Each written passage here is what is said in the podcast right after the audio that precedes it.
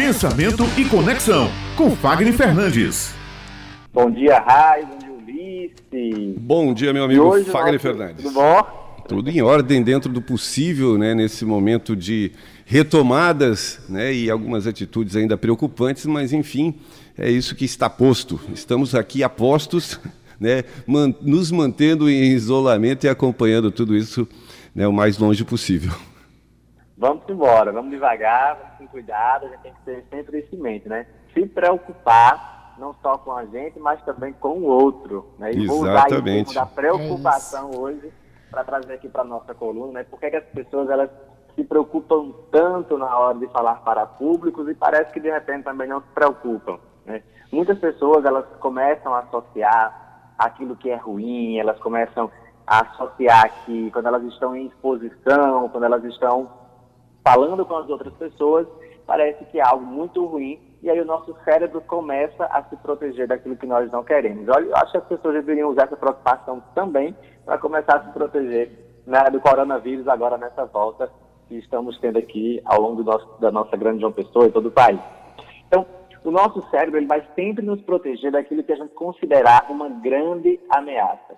Então, se preocupar é importante, mas é bem simples e é bem prático. Gente. A preocupação ela precisa existir porque, afinal de contas, o nosso público merece o nosso melhor, merece o nosso melhor desempenho, merece, merece a nossa melhor performance. E isso não significa, de forma alguma, perfeição ou engessamento daquilo que a gente vai falar. Isso é muito chato. Nós gostamos muito do desenvolvimento, ou seja, da liberdade da, da expressão, de quando você está falando com as outras pessoas. Então, uma dica importantíssima para esse movimento do falar para público com menos preocupação e mais efetividade é começar a experimentar entender que o público espera de você a mensagem que você está se propondo a falar, que as suas habilidades de fala, elas estarão sempre em constante desenvolvimento e nós sempre estaremos propensos à ideia de erro e acerto para quem gosta de trabalhar dessa forma. Então, o falar para público, ele exige de nós, enquanto comunicador, algo chamado presença. Ao invés de você ficar preocupado, qual detalhe seu as pessoas irão olhar, minha sugestão é que você se doe, esteja presente e faça estar presente. A presença é algo indispensável para quem está começando a falar para o público, para você que está voltando agora para o mercado nesse movimento do pós-pandemia, vamos dizer assim. Então você precisa começar a entender que a sua relação com o cliente é uma relação de presença.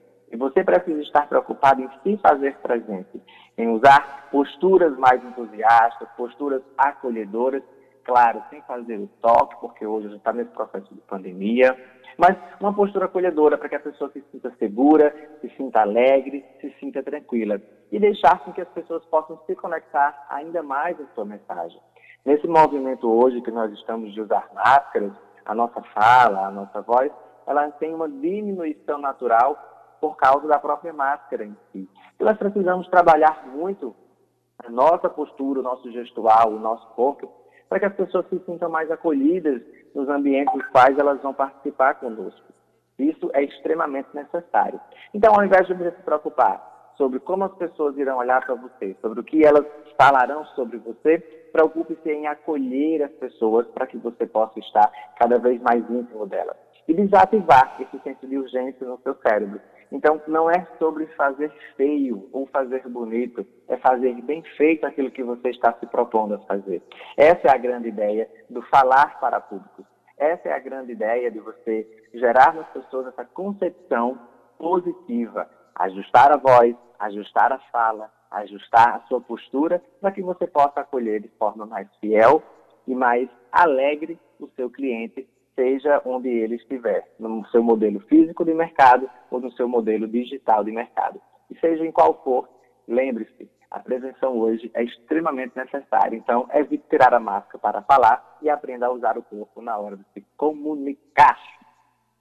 É isso, meu amigo. Estou aqui ajustando o meu corpo, ajustando a minha voz para como seu cliente, ouvinte dessas suas sábias palavras e apresentações aqui no nosso, no nosso jornal estadual e eu poder aproveitar ao máximo possível tudo isso. Muito obrigado por mais essa participação, Fagner.